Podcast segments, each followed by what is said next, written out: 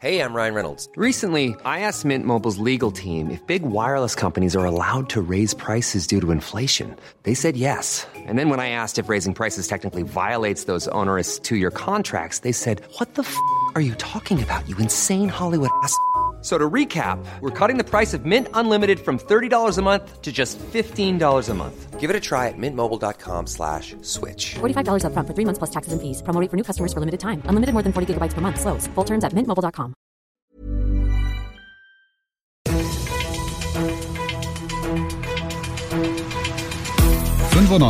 fünf Charivari, das München Briefing, Münchens erster Nachrichtenpodcast. Mit Christoph Kreis und diesen Themen. Mega Bahnstreik. So kommst du in München trotzdem von A nach B und am Wochenende steigt Münchens größtes Straßenfestival.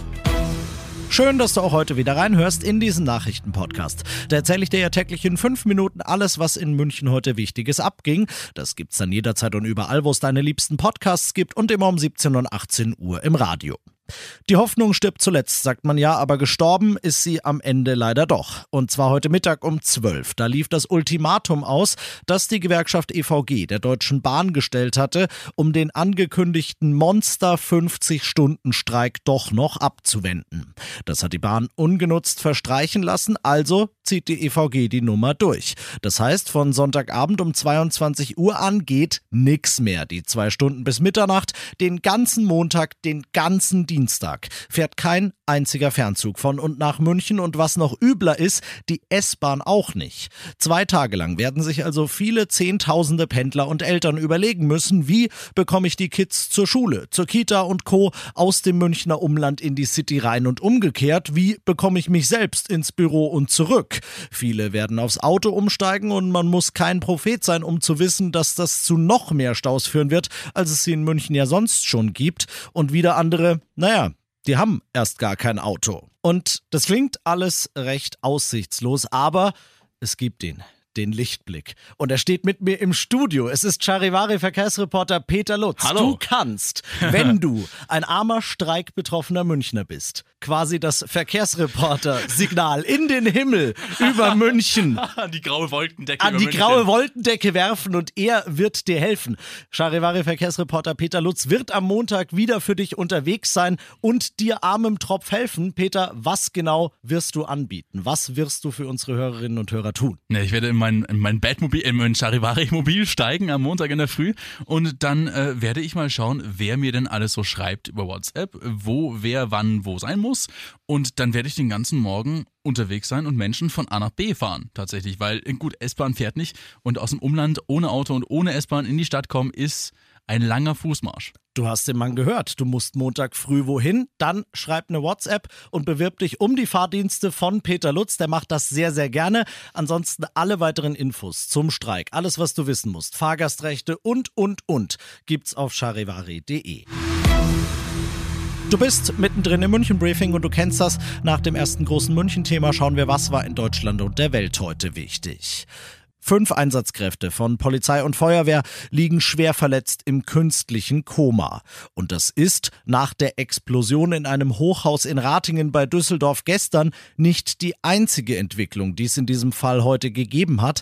Es hat auch ein Todesopfer gegeben. Ein älterer Mann, der in dem Haus gelebt hat, sei gestorben, sagt die Polizei in Düsseldorf, Charivari-Reporterin Jana Laumann. Die Einsatzkräfte seien gerufen worden, um einer Person zu helfen, hieß es jetzt von Polizei und Feuerwehr. Dann wurde den Angaben zufolge aber eine brennende Flüssigkeit auf sie geschleudert. Anschließend habe der Täter die Wohnung in Brand gesetzt. Gegen ihn lag bereits ein Haftbefehl vor, weil er Bußgelder nicht bezahlt hatte.